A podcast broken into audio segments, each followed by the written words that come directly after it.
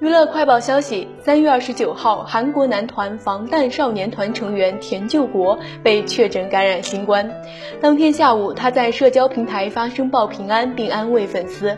二十九号下午，田救国更新社交平台发声表示：“没关系，没啥大不了的。”表达了虽然感染新冠，但依旧不想让粉丝担心的情绪。田柾国为了格莱美的表演进行了 PCR 检查，得到阴性判定后，于二十七号前往美国。而到达拉斯维加斯后，田柾国感到咽部不适，又进行了 PCR 检查，并于美国当地时间二十八号确诊感染新冠，目前暂停所有行程，开始隔离。